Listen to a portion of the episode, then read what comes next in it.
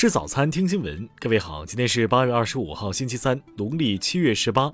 新阳在上海问候您，早安。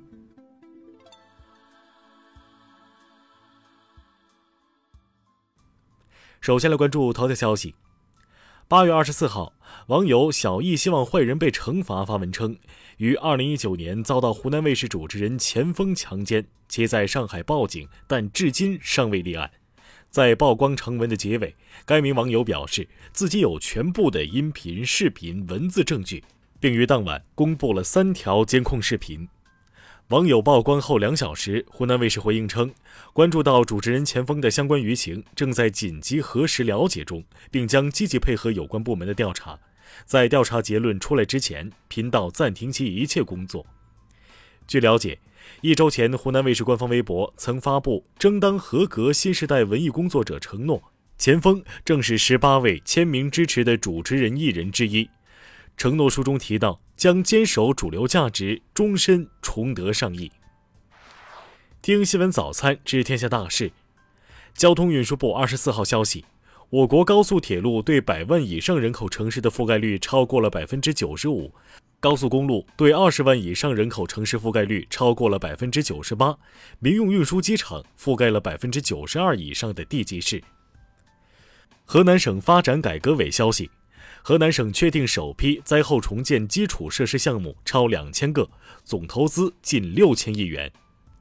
二十四号，生态环境部消息，全国已有五百八十一家垃圾焚烧厂向社会主动公开自动监测数据。二十四号消息。中国生物技术股份有限公司也完成针对南非猪和德尔塔猪的疫苗研发实验室工作。二十四号，最高人民法院发布相关报告显示，去年网拍五十七点三万件标的物，成交额四千零一十三亿元。国家计算机病毒应急处理中心近期发现，包括海底捞、业主贝贝等十五款移动应用存在隐私不合规行为。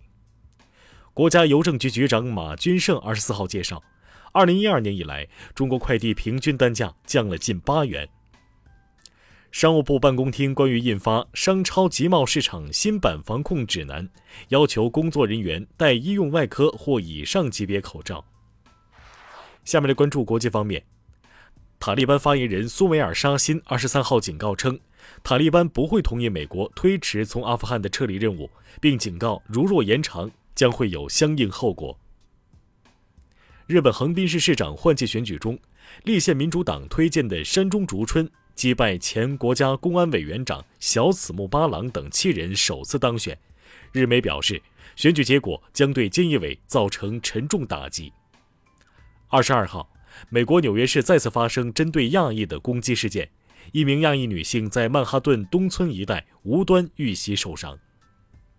商务部网站二十四号消息，阿根廷作出第二次反倾销日落复审仲裁，决定维持对原产于中国的干烫电熨斗和蒸汽电熨斗分别征收约十三和十五美元每台的反倾销税。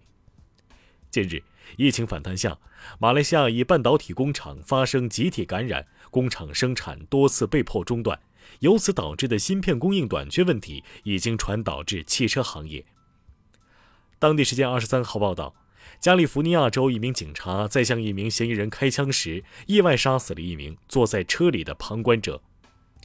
据日媒四号报道，福岛核污水排放方式基本敲定，未来将通过修建海底隧道，引流到距离海岸一公里的海中排出。二十四号。日本暴力团伙工藤会的第一大头目兼总裁野村悟因指挥实施四起市民袭击事件被判处死刑，这是日本首次判处指定暴力团伙头号人物死刑。下面来关注社会民生。二十三号，上海地铁滴水湖站方向十六号线车厢内，二十一岁乘客姚某某和三十岁董某某因琐事产生口角后互殴，目前两人已被依法处以行政拘留。江西吉安十六岁少年遭七名男子持刀围殴后反杀一人，被判处其有期徒刑十年。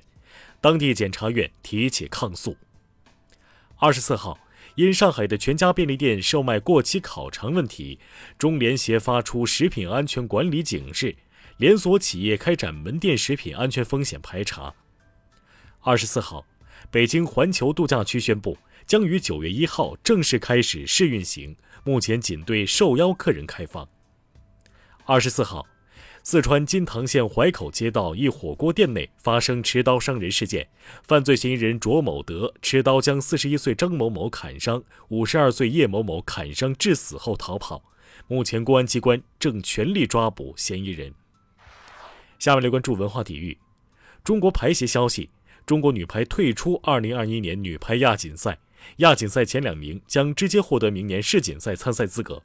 不过，中国女排还可从世锦赛资格赛中获得世锦赛参赛资格。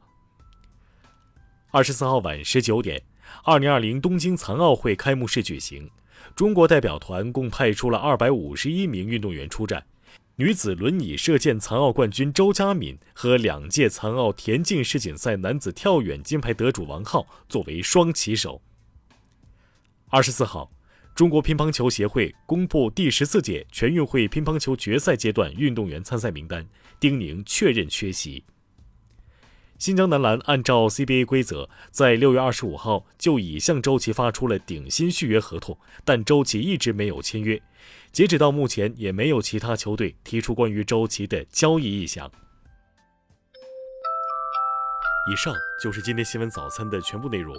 如果您觉得节目不错，请点击再看按钮。咱们明天不见不散。